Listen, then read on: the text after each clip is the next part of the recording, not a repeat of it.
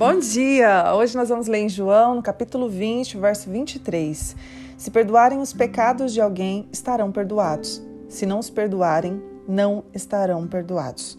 Nós sabemos aqui que Jesus já estava dizendo para eles, para eles irem pregarem, para os discípulos irem pregarem, né, que eles estavam habilitados para isso. Porém, Jesus disse: se vocês perdoarem os pecados de alguém, estarão perdoados. Se não os perdoarem, não estarão perdoados. Jesus estava ensinando o poder do perdão aqui para eles.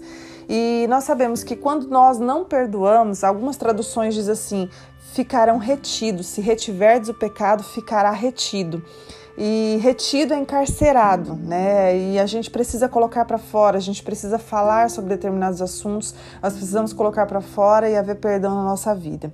A falta de perdão, gente, ela trai abismos e todas as vezes que nós fazemos um devocional sobre perdão, eu sempre recebo, graças a Deus, muitos testemunhos de pessoas que decidiram perdoar, de pessoas que decidiram ir à frente e nós precisamos isso. Existem pessoas que elas foram tão feridas ao longo do tempo que elas criaram uma barreira barreira e elas não conseguem receber amor de ninguém mais, né? nem do cônjuge, nem dos filhos, elas não conseguem receber amor, elas têm problema em receber um carinho, em receber um amor, uma fala. Por quê? Porque elas criaram uma barreira de proteção, que elas acham que é uma proteção, né? E não conseguem nem dar amor e nem receber amor, porque elas foram talvez criadas é, com bastante rigidez, né? Sem nenhum tipo de carinho. Então elas fazem a mesma coisa da qual elas receberam.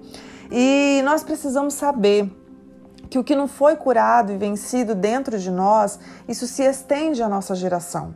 Sabe, nós precisamos entender que na nossa vida precisa ser curado, senão isso vai se estender aos nossos filhos, aos nossos netos, isso vai se estender lá na frente.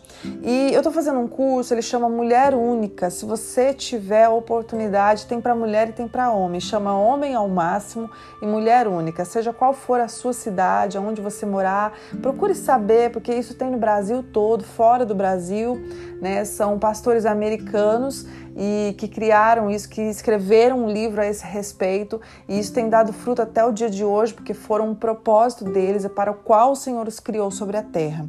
E tem uma, uh, um testemunho de uma mulher, e eu vou citar hoje aqui para vocês, para que vocês entendam que nós precisamos quebrar este ciclo.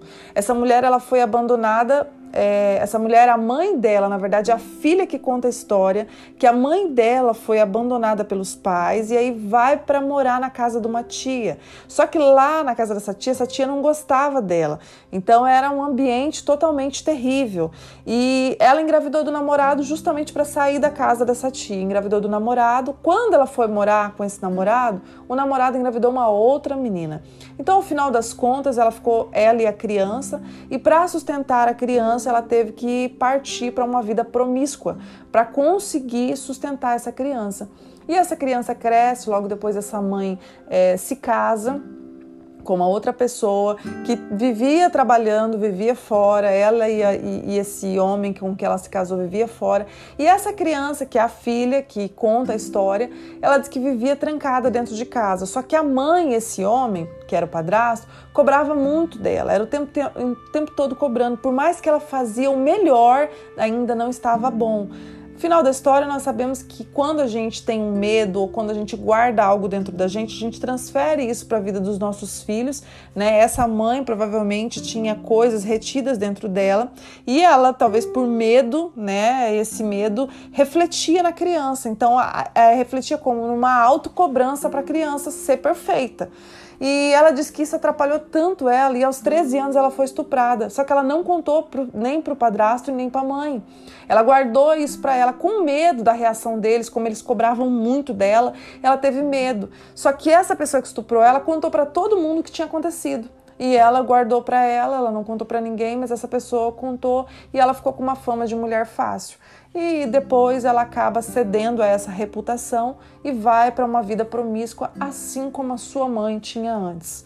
E ela disse que quando ela ouviu esse pastor pregar sobre isso, sobre os pecados que às vezes ficam retidos dentro de nós, e isso atrai abismo, isso fica é, é ruim para nós mesmos. Nós sabemos que a falta de, de perdão ela, ela gera isso, ela gera doença, ela gera estagnação, né? Ela gera amargor na vida da pessoa. E ela disse que não sabia o porquê, mas ela tinha vergonha às vezes da vida. E quando ela ouve essa pregação, ela decidiu perdoar os pais ela decidiu perdoar é, o padrasto, ela decidiu perdoar o pai que a abandonou, ela decidiu perdoar a mãe que criou ela dessa maneira, refletindo nela os próprios medos, e ela decide perdoar. E ela conta que ela está escrevendo uma nova história e que o ciclo da vida dela foi quebrado.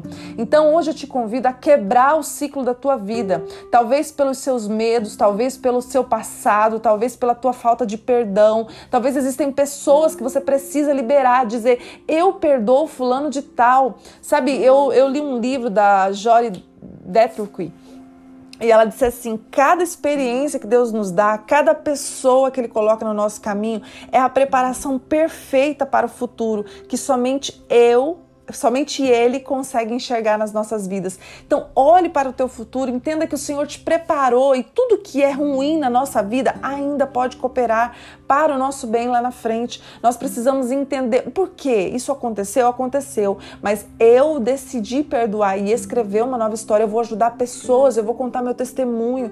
Por onde eu estiver, eu vou fazer a diferença. Gente, o perdão ele destrói barreiras, sabe? Muros altos caem ao chão quando você decide decide perdoar, quando você decide liberar e fale, não pode somente guardar para si, não, fale sobre isso, fale eu perdoo, Senhor, eu decidi perdoar. Sabe, o perdão ele está acessível a você, ele é gratuito, ele é pela graça, ele é por meio de Jesus Cristo perdoe e jogue fora todo o lixo do passado. Pai, nós te agradecemos por essa palavra, Pai. Como é gostoso sentir a tua presença nesta manhã.